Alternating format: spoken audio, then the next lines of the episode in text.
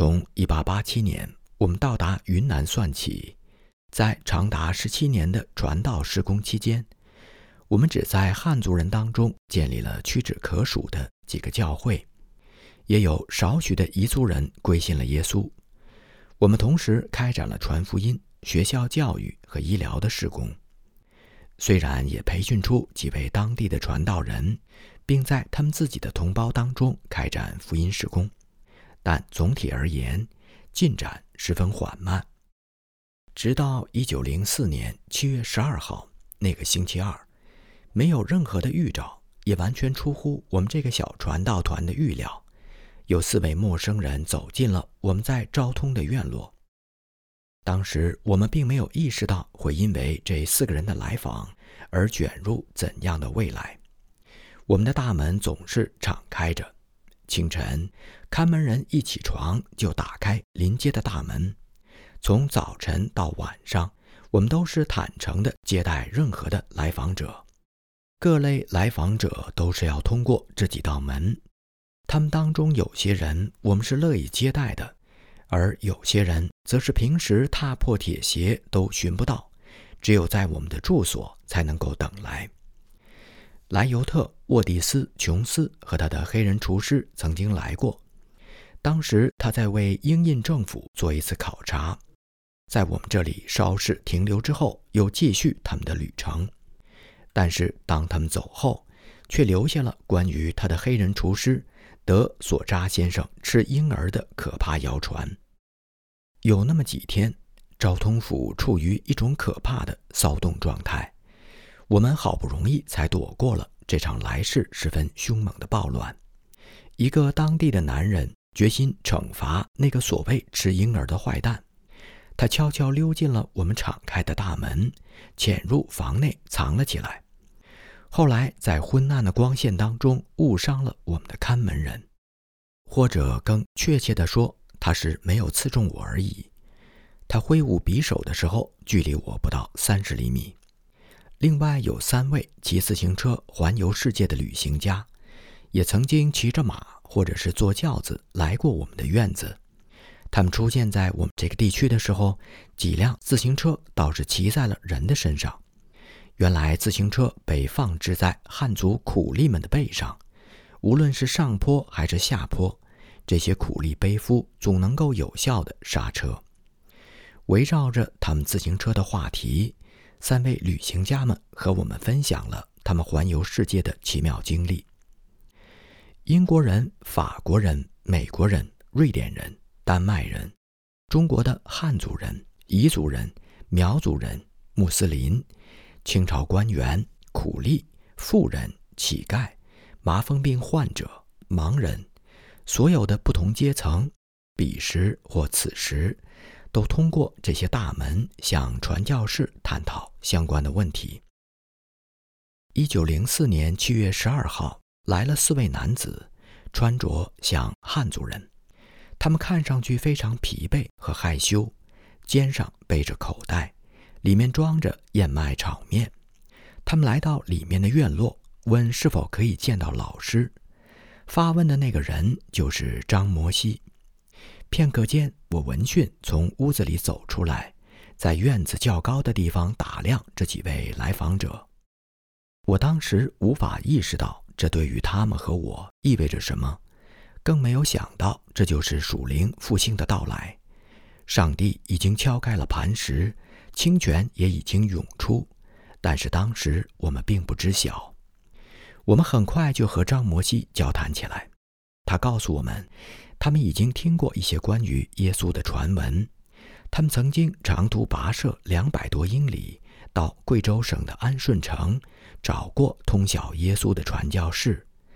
那位传教士就是中国内地会的党居人先生，James R. Adam。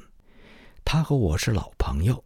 一八八七年清廷大赦的那一年，我们在扬子江下游安徽省的安庆共事过一段时间。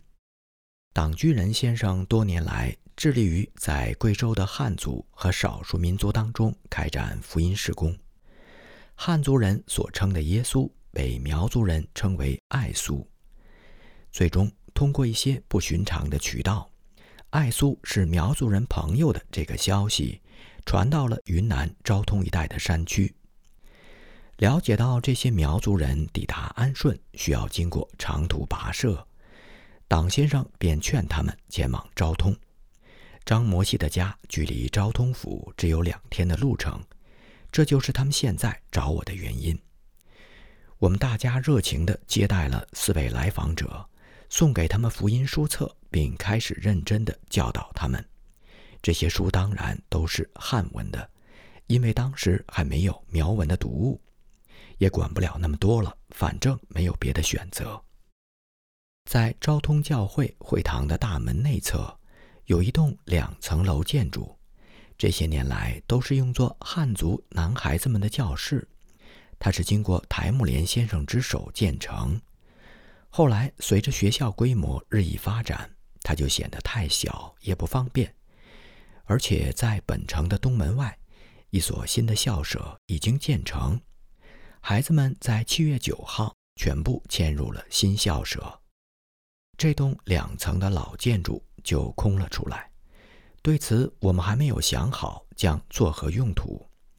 我们的来访者不像通常的访客那样去住客店，因为他们和汉族人住在一起的时候会感到紧张不安。于是，我们就建议他们在其中一间空教室当中歇息，他们欣然同意了。我们找来了一些草垫子给他们当地铺，他们就把每个人随身携带的毛毡斗篷当被子盖。我们的来访者就这样安然地进入了梦乡。看来陌生的环境反而让他们感到很舒适。他们就这样一直待到星期六的早晨，因为随身携带的燕麦炒面所剩无几。就这样。他们带着我们各位的美好祝愿启程回家去了。到了下一个星期五，又有五位苗族男子来访。第二天礼拜六又来了十三位。我们现在开始庆幸事先腾空了那些旧教室，而且小学生们也都及时迁走了。这十三位访客告诉我们，他们只是作为先头部队来看看。如果可行，就为后面的人马开一条道路。他们说，在昭通北面和东面的群山当中，有他们成千上万的同族同胞，大家都渴望见到我们这些传教士，以便了解关于爱苏的事情。成千上万，如果我们对于成千上万人这个说法的可信度还持有几分犹豫的话，您一定会责备我们。然而此前。我们辛辛苦苦地工作了许多年，才发展出为数不多的汉族和彝族的基督徒。更何况东方人与生俱来就有夸张的能力。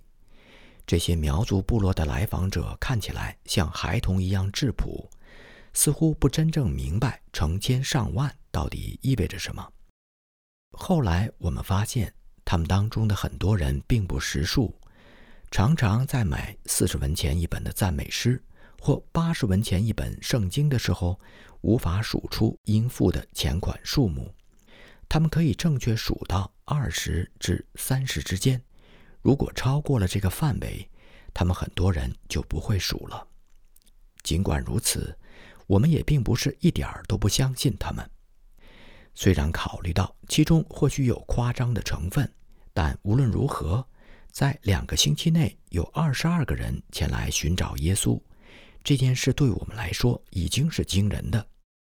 主耶稣自己也曾经强调过，当人子降临的时候，要找的正是有信心的人。耶稣在七月十二号那个星期二来到我们中间，找到了我们当中一些有信心的人，包括中国人和英国人。耶稣曾经告诉彼得等人向船的另外一边撒网，他们遵命行事，结果捕获了大群的鱼。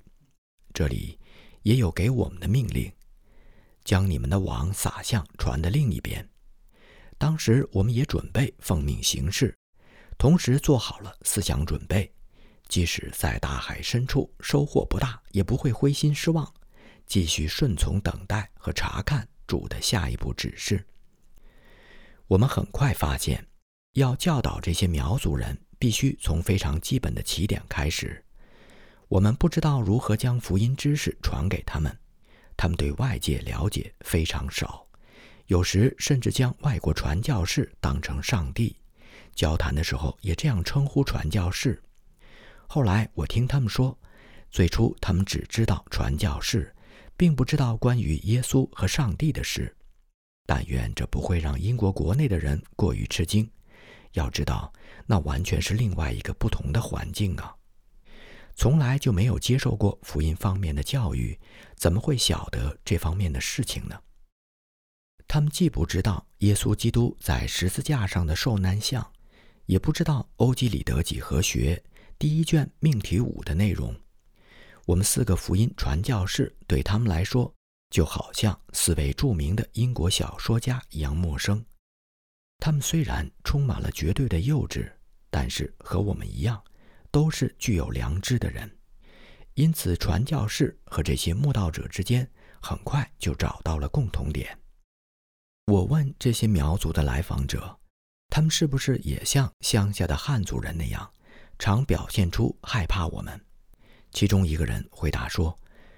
我们听到汉族人和彝族人时常谈起洋人，那发音听起来就好像是山羊或者是绵羊形成的人，所以我们第一次来到你们这里的时候很紧张。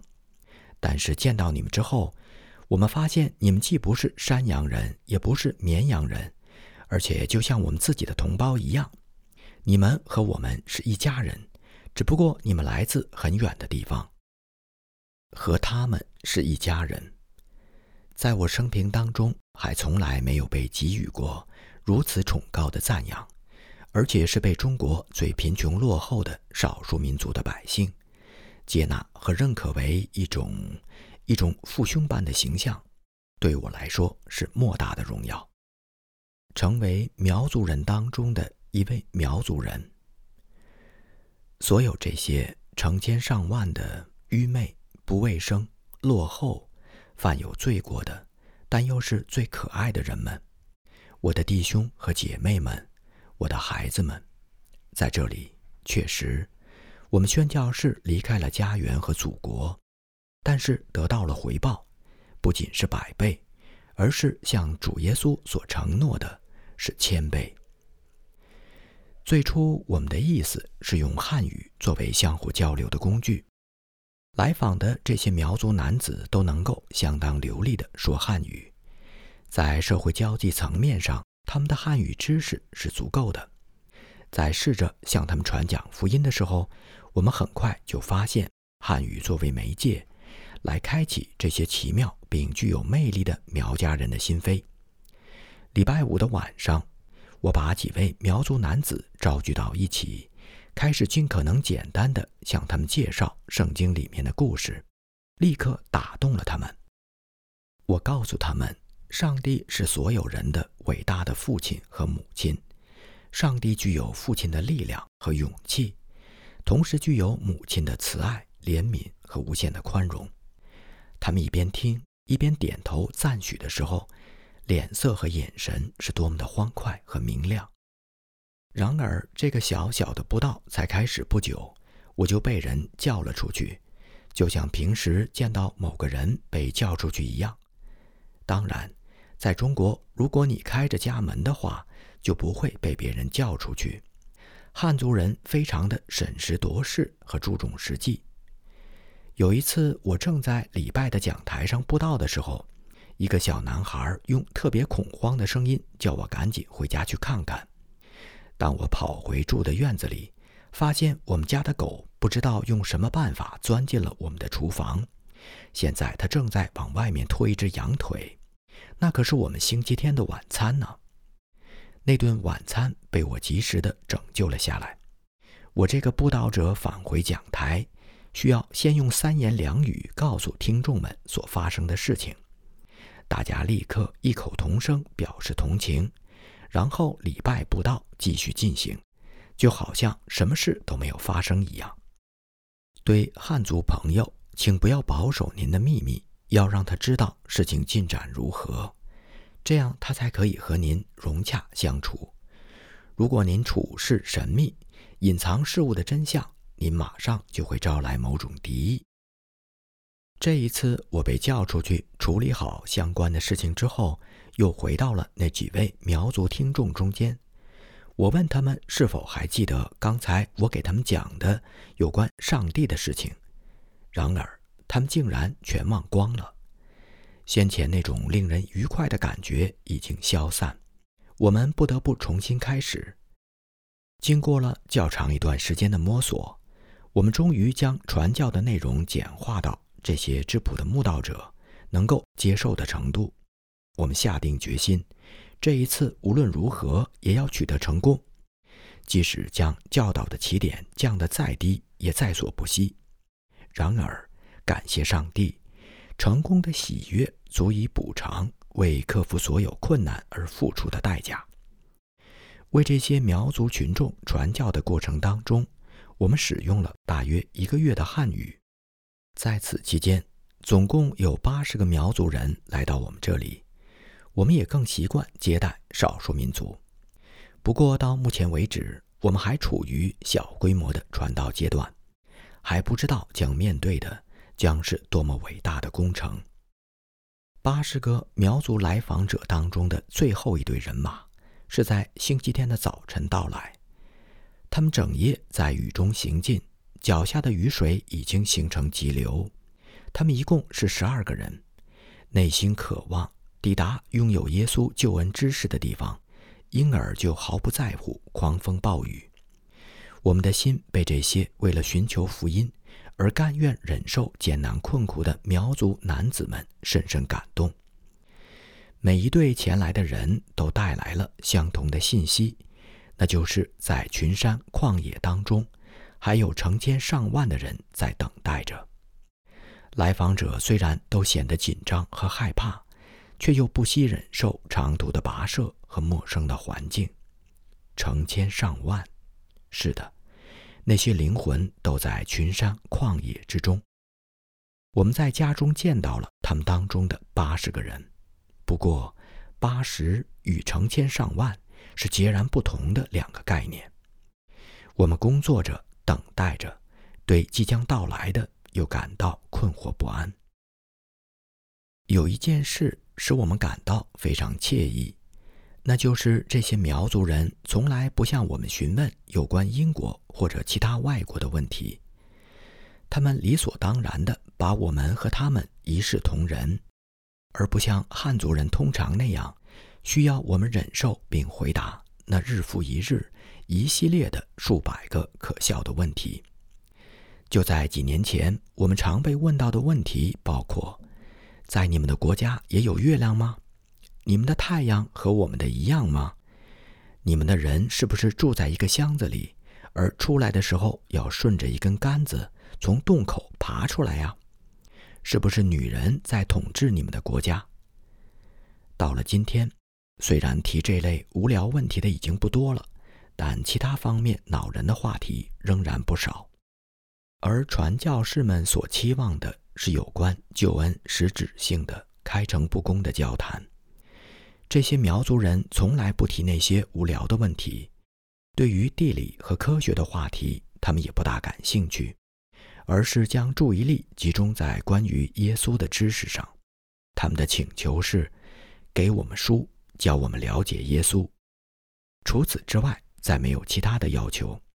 就这样，和苗族人接触的第一个月份结束了。对于这件事的全部含义。我们当时仍处于迷惘之中。